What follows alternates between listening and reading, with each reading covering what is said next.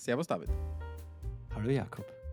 Wir zwei sind ja durchaus Menschen, die sich auch gerne Actionfilme anschauen, oder? Also gerne ist vielleicht der falsche Ausdruck. Ich liebe es. Okay, passt, sehr gut.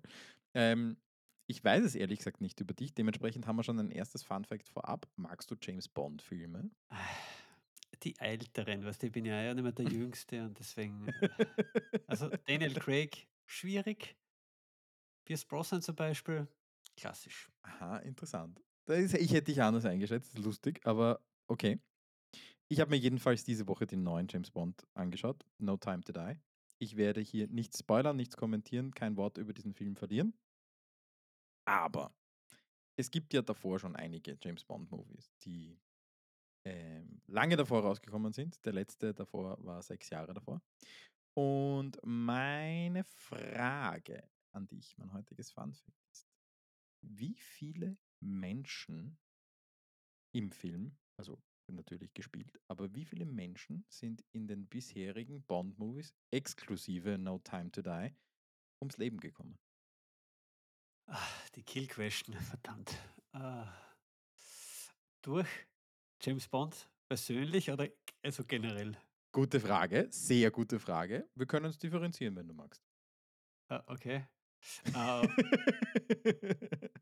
Okay, ich kann ja nur ins Blaue schießen, weil das fällt dann ja schon gar nicht mehr auf, so viel wie da vor allem in den letzten äh, ins Jenseits gekickt wird. Ich würde mal sagen 850. Welche Kategorie jetzt? Äh, die, die, die in Summe über den Total Kills. Ja, Total Okay, Kills. also Total Kill. du bist gar nicht so schlecht. Ähm, Was? Wenn man die, glaube ich, die Top 3 Filme, wo die meisten Kills waren, abzieht, ähm, bist, du, bist, du, bist du richtig. Also Okay. ich verrate dir mal, welcher Wow. Film der mit den meisten Kills ist. Das ist You Only Live Twice mit Sean Connery als James Bond, 1967 mit 196 Kills. Jesus. Brutal. Äh, das kommt übrigens raus, wenn wir so spät äh, Podcasts aufnehmen. Jetzt sage ich dir noch, welcher der, der mit den wenigsten war. Das war nämlich The Man with the Golden Gun mit Roger Moore. Mit sechs Kills und nur einem einzigen durch James Bond selbst. Okay?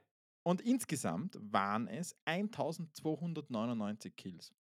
Oh ja, bin nicht so weit weg, aber geht. Von denen rund 30% durch James Bond selbst sind. Ja, damit hätten wir das Fun Fact für heute. Also, wir haben uns gedacht, heute äh, sprechen wir mal wieder über Remote-Arbeit und äh, über sieben so übliche äh, Fehler oder Fallen, in die man tappen kann, wenn man quasi sich überlegt, seine Firma von einer Office-First-Firma in eine Remote-First-Firma zu wandeln. Oder mit einem kleinen Sternchen dabei, etwas was, was, etwas, was viele von uns gerade erleben, dass nämlich ein Teil der KollegInnen im Büro sitzen und ein Teil zu Hause sitzen. Ähm, und ich habe, also die- diese, diese, diese wunderbaren sieben Punkte, die kann man eigentlich alle eins zu eins umsetzen, auch für hybrides. Nein. Okay, gehen wir es mal durch, äh, weil diese, diese Folge, das Hybrid fundamental zerbrochen ist, äh, müssen wir sowieso extra mal machen. Gut, gehen wir es an. Der erste, da kommt gleich der Kardinalsfehler. Der größte Fehler, den man da machen kann, ist anzunehmen, man ist der aller, allererste, der vor dieser Herausforderung steht. Das ist generell eine schlechte Idee, weil dann erfindet man das Rad neu oder versucht halt. Scheitern die meisten dran. Warum? Woher weißt du, dass ich nicht der Erste bin, der auf die Idee kommt, seine ganze Firma über Microsoft Teams aufzuziehen? Weil es halt schon seit äh, den 2000er Jahren äh, große Firmen gibt und auch kleine, die vollständig remote arbeiten, die nie ein Büro äh, gehabt haben. Mir fallen jetzt gerade zwei Beispiele ein. Das eine ist Doist aus Estland, glaube ich, heißen, sind sie. Äh, Und das andere ist GitLab. Ja, genau. GitLab ist mein Favorite Beispiel. Ja. Wobei GitLab macht ja noch mehr als nur Full Remote arbeiten. Ja, GitLab ist eine Async-First-Firma, muss man sagen. Also die kommunizieren auch asynchron, das heißt, äh, sie bekämpfen auch bewusst das Meeting-Thema, was ja eigentlich auch schon gleich zum zweiten, äh, zweiten, zur zweiten Falle führt, ja? ähm, dass man versucht eben quasi, also was jetzt viele auch gemacht haben, äh, Lockdown und alle müssen raus aus dem Büro, aber man lebt den gleichen Alltag weiter. Also quasi die gleichen Meetings, man versucht quasi die, diese, diese, diese Office Experience und die synchrone Arbeitsweise eins zu eins in in quasi in Zoom zu bringen. Wenn du sagst, man soll nicht den den den den Office-Alltag quasi jetzt eins zu eins in die Remote Experience reinbringen. Äh, warum nicht? Also, wo wo bringt das Kann man schon machen. Also, prinzipiell funktioniert das ja, nur veränderst du dadurch ja nichts, außer dass du und das wäre im im 3. Punkt dann, aber ist egal, äh, quasi bist dann zwar nicht mehr im gleichen Office, aber du du lässt halt alle Vorteile, äh, sausen, die eine Remote-Arbeitsweise nach sich bringt, weil du sitzt wieder den ganzen Tag nur in Meetings, ne? Hm, ja. Einverstanden. Aber da sind wir dann da da da muss ich jetzt zurückkommen auf das, was GitLab macht. Äh, GitLab besagt ja, die sind async first, also asynchrones Arbeiten. Das heißt, es gibt jetzt einmal per se keine synchronen Termine, wo sich Menschen abstimmen und keine synchronen Happenings, wo Menschen gleichzeitig etwas tun. Also das Gleichzeitige ist ja immer, immer, ist ja immer das Wichtige. Das heißt, die versuchen möglichst viel aufzuschreiben, Videos zu machen äh, und so weiter. Sachen, wo ich jetzt etwas produziere und du das später konsumierst an Informationen. Soweit richtig? Genau, ja. Gut. GitLab ist obendrein aber auch noch eine sehr transparente Firma. Und ich glaube, dass das ein irrsinniger Punkt ist beim Remote-Arbeiten. GitLab sagt jede Information über unser Unternehmen, und die meinen wirklich jede, bei der nicht entweder ein Gesetz oder wirklich, wirklich, wirklich wichtige Interessen dagegen sprechen, ist nicht nur für all unsere MitarbeiterInnen verfügbar, sondern ist für die Öffentlichkeit verfügbar. Ja, also das das führt uns auch auf Punkt eins zurück. Deswegen ist GitLab ja so eine tolle Firma, um zu lernen, weil die tatsächlich einfach alles veröffentlichen. Ja, die sind echt radikal. Also, das ist arg, wenn man sich das mal anschaut. Das krasseste Beispiel, was ich dort gefunden habe, ist eine Page über den CEO, wo beschrieben wird, wie er persönlich tickt, wie man am besten mit ihm spricht, also sprich, äh, wie er reagiert auf gewisse Dinge, damit man ihn handeln Ich kann. mir so eine Seite gerade über mich vor und ich finde es sehr gruselig. Na, über die Mitarbeiterinnen gibt es die nicht, weil, äh, da gibt es natürlich ein einerseits Gesetze und andererseits wäre das nicht so fair, aber der CEO ist halt eine Person der Öffentlichkeit und steht ganz vorne und deswegen gibt es das. Das ist aber für mich ein ganz massiver Punkt, den haben wir, glaube ich, auch in unserer ersten Remote-Work-Folge schon einmal genannt. Transparenz. Informationen müssen zugänglich sein. Und das hat etwas mit asynchroner Arbeitsweise zu tun, weil ich kann nicht, wenn ich jetzt, also das schlimmste Beispiel für mich ist immer Microsoft SharePoint und Microsoft Teams. Weil da ist per se mal alles gesperrt. Das ist einmal der Ausgangspunkt. Ich darf jemanden anderen auf keinen Fall trauen und schon gar nicht meinen, meinen Kolleginnen, weil die könnten ja mit den Informationen was Böses anstellen. Das ist für mich aber der völlig falsche Zugang, denn das verhindert, dass Leute effektiv und effizient arbeiten können. Weil sie ständig irgendwo einer Information nachrennen und irgendwo schauen müssen, dass sie irgendwo Zugriff auf irgendein äh, Spreadsheet bekommen und sonst irgendwas. Und das killt diese Remote-Arbeitsweise. Ja, meine, ich ich habe also meinen Verdacht, wieso also wir haben das ja sehr schnell gleich alles öffentlich gemacht oder öffentlich, zumindest intern alles verfügbar gemacht, weil ich der Meinung bin, dann kann jeder überall, äh, beitragen und mithelfen, die Firma vorwärts zu bringen, ja. Das ist ein schöner Punkt, den du da einbringst. Das ist nämlich ein, äh, nicht nur ein, ich mache Information transparent, das ist ja nicht ein Einwegkanal, wenn man transparent. Also es gibt schon, es gibt venezianische Spiegel, die sind in eine Richtung transparent und die andere sind sie verspiegelt. Das heißt, das, geht, das Licht geht in die eine Richtung und in die andere wird es reflektiert. Aber Transparenz in einem Unternehmen ist ja im besten Fall keine Einbahnstraße, wo man Informationen bereitstellt, sondern auch etwas, wo man Informationen zurückbekommt. Weil wer sagt denn, dass Mitarbeiter in A, B, C ähm, nicht völlig aus dem Bereich, in dem sie arbeitet oder er arbeitet, heraus, ähm, äh, fremd heraus, Input, was weiß ich, auf den Marketingplan hat und der total wertvoll ist. Ja, jetzt jetzt hast einen Kern erwischt, der eben dafür spricht, nicht nur den Office-Arbeitsstil in in in in nach Zoom zu bringen und quasi gleich weiterzumachen, nur nicht auf der gleichen physikalischen Location zu sein, weil Remote und asynchron bedeutet eben auch, ähm, offen zu sein und auch offen dafür zu sein, dass jeder überall beiträgt. Es geht ja es ist ja 2 verschiedene Paar ob ich jetzt, keine Ahnung, einen Geschäftsreport lesen kann von einer anderen Abteilung, äh, oder ich kann tatsächlich auch dort im Forum einen Verbesserungsvorschlag hineinposten. Vollkommen richtig. Ein kurzer Schwenk. Ein kurzer Schwenk war's. Wie so oft ist uns passiert. Einmal zurück, ja.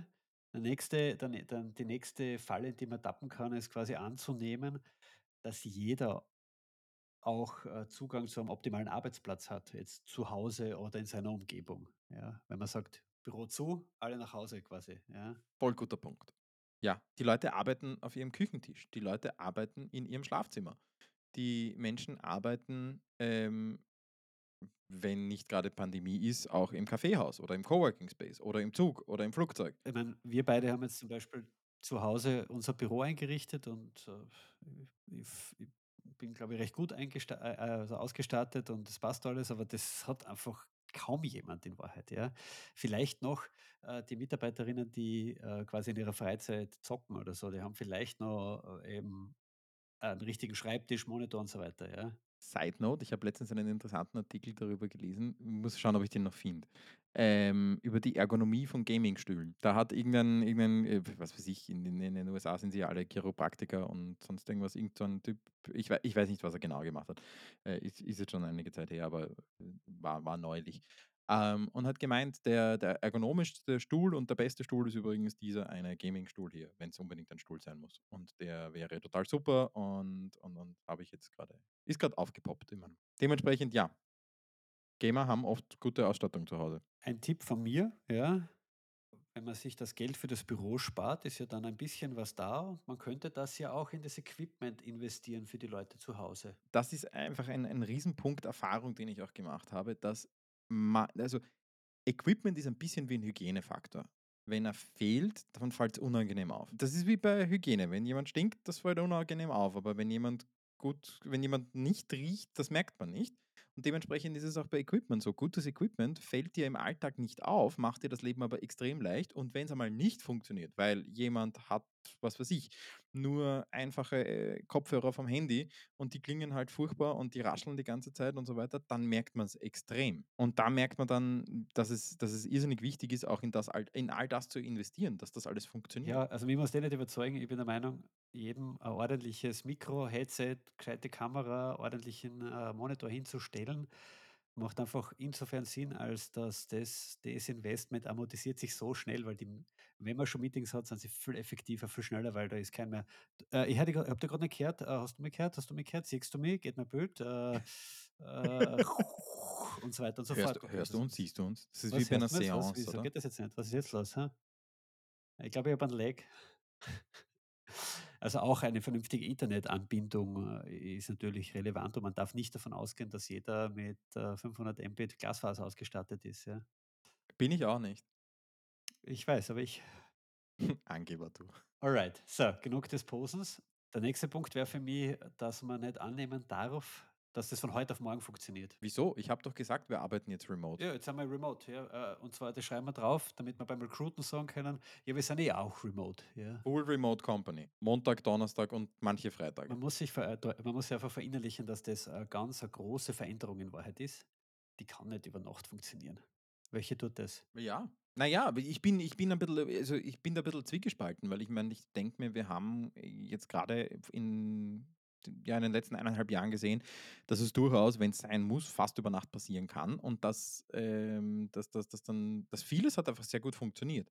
Das, was mir dabei zu kurz gekommen ist, ist, dass sich tatsächlich dann die Arbeitsweisen ähm, nachhaltig an das Ganze anpassen, beziehungsweise manche haben sich automatisch daran angepasst, aber manches ist auch einfach, äh, so wie du sagst, im Alten verblieben und, und, und da hat man nicht die Geduld gehabt, dass sich das auch entwickelt und, und, und so ist es auch jetzt. Also ich meine, bist du jetzt, äh, seid ihr eigentlich in der Firma jetzt komplett full remote, alle 100 Prozent? Oder gibt es bei euch tatsächlich noch Office-Tage, wo Leute ins Büro kommen, sich treffen? Das hat es nie gegeben. Ne? Zero.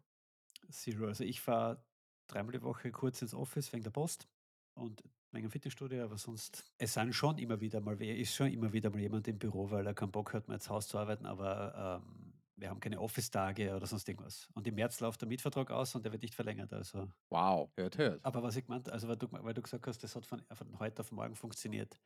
Was funktioniert hat, war die technische Umstellung bei vielen zu sagen, okay, ich bin nicht mehr im Büro. Aber von heute auf morgen sind die trotzdem nicht remote gewesen, weil sie haben, sie haben in der Regel war der Kalender voll mit Zoom-Meetings und das war quasi gleich weiterarbeiten wie vorher. Und deswegen muss man das ein bisschen unterscheiden. Es ist nicht Work from Home. Ja, es ist nicht das Gleiche wie Work from Home. Das stimmt. Also da, da hast du recht. Asynchrones Arbeiten und Remote-Arbeiten ist definitiv nicht Work from Home. Work from Home ist eine, ist eine Vorstufe davon. Wenn ich in meinen Kalender so schaue, dann sehe ich da so ja, zwischen sechs und zehn Meetings am Tag. Das ist auch relativ viel und ich versuche das gerade stark zu reduzieren. Und das bedeutet oftmals auch harte Entscheidungen zu treffen. Was, was, was, was, was muss es jetzt tatsächlich gerade sein und was muss nicht sein? Ist nicht immer leicht. Lass uns zum nächsten Punkt gehen. Führung, ah, eines meiner Lieblingsthemen. Das ist ein sehr spannendes Thema, weil ich glaube, da haben wir, das könnte durchaus jetzt einmal Diskussionsbe äh, Diskussionsbedarf geben dazu. Sag mal, sag mal deine Überlegungen dazu. Ich bin, ich bin einmal sehr gespannt. Die Aussage ist, dass man nicht annehmen darf, dass quasi Leadership drastisch anders ist, nur weil man im Remote ist. Viele, viele nehmen das an, dass das fundamental anders ist. Ist es aber in Wahrheit nicht. Ja. Jetzt ist die große Frage, was macht für dich Leadership aus? Was macht für dich Führen aus? Ich sehe mich da in einer unterstützenden Rolle, dass ich mein Team dabei unterstütze, die bestmöglichste Arbeit abliefern zu können.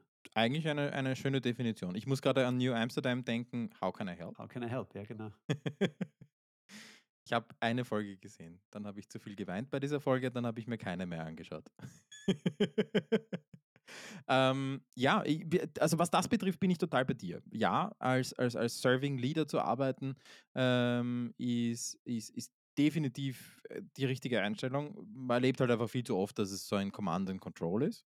Äh, speziell, weil halt mit dem ganzen Remote-Arbeiten oder auch Work from Home eine, natürlich ein zusätzlicher Unsicherheitsfaktor dazu gekommen ist. Ich sehe nicht, was die Leute machen. Im, im Büro habe ich sie gesehen, habe ihnen über die Schulter schauen können und gesehen, aha, okay, ist ein Word-File offen, passt wird schon was arbeiten. Ähm, da, du, du bist sehr weit, wenn du, also aus meiner Sicht bist du sehr weit, wenn du sagst, das ist für dich so eine Serving Leadership. Für mich kommt da vor ein Faktor dazu, der ganz stark mit dem ersten Punkt zusammenspielt, den wir gesagt haben, nämlich Vertrauen. Das kann ich nur, wenn ich darauf vertraue, dass die Leute, die hier bei mir arbeiten oder mit mir arbeiten, früher haben wir, haben wir gesagt, nicht ins Büro kommen, um einen scheiß Job abzuliefern, aber dass diese Leute den Computer nicht aufdrehen, um einen scheiß Job abzuliefern, sondern um einen guten Job abzuliefern. Ich tue mir halt schwer, diese Denke nachzuvollziehen, weil wenn ich den, wenn ich dem einen Job gebe und bezahle dafür und dann glaube, er macht seinen Job nicht ordentlich und deswegen äh, quasi, keine Ahnung, muss ich ständig kontrollieren, das, das, das passt in meinem Denken nicht zusammen. Richtig, das ist schwierig. Also natürlich muss ich den Outcome äh, irgendwo bewerten und irgendwann vielleicht sagen, du, das, das passt nicht mit unseren Zielen zusammen, ja. Aber das erreiche ich da nicht, indem ich versuche, äh, dieses, dieses äh, Lead by Walk by oder so ähnlich, äh, aus dem, das man im Büro gern macht, ja, äh, ins Remote zu bringen, indem ich, keine Ahnung, verpflichtende Videochats tagsüber habe oder Screenshots mache, alle 30 Sekunden oder irgendeinen so anderen PS, der da abgegangen ist, eine Zeit lang. Bin ich hundertprozentig bei dir. Also ich glaube, da gehört, ich, ich, glaube, ich glaube, es ist schon ein bisschen anders. Ähm, führen im, im, in einem, in einer, in einem Remote-Umfeld, weil ich glaube, dass noch viel mehr Sensibilität dazu gehört. Ähm, das ist etwas, was, das ist etwas, was mir auch in der Kommunikation oftmals zu kurz kommt, diese Zwischentöne. Äh, sich wirklich einfühlen können in den anderen. Was geht mit dem oder der gerade wirklich ab? Da gehört viel, viel Sensibilität dazu und aus meiner Sicht auch mehr als beim, beim Face-to-Face oder, oder In-Person äh, führen.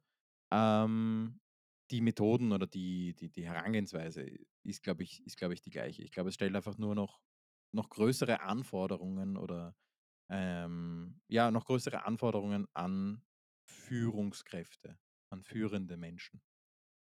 Ja, es ist weniger kontrollieren und mehr unterstützen. Also auch wert eine Folge, warum ich der Meinung bin, dass der Job des Mittelmanagements sich fundamental ändern wird müssen. Total angefixt, aber das geht sich in der Folge nicht aus. Das geht sich nicht mehr aus, ja. Aber schau, das, das ist quasi der Cliffhanger. Spoiler Alert sozusagen. Spoiler Alert, in einer der nächsten Folgen werden wir darüber sprechen, warum das Mittelmanagement sich massiv ändern muss. Wird sehr spannend. So. Letzter Punkt. Letzter Punkt, genau. Go for it. Warum man akzeptieren muss, dass sich die Firmenwerte verändern werden. Das verstehe ich jetzt nicht ganz. Einerseits sagst du mir, die, die, das, das Management ändert sich nicht und eigentlich soll sich unsere Kultur auch nicht ändern. Also natürlich ändert sich die Kultur. Man ist, man ist eine andere Firma, wenn man Remote First wird. Das ist klar. Und deswegen meine ich, man muss, man muss die Firma funktioniert dann fundamental anders.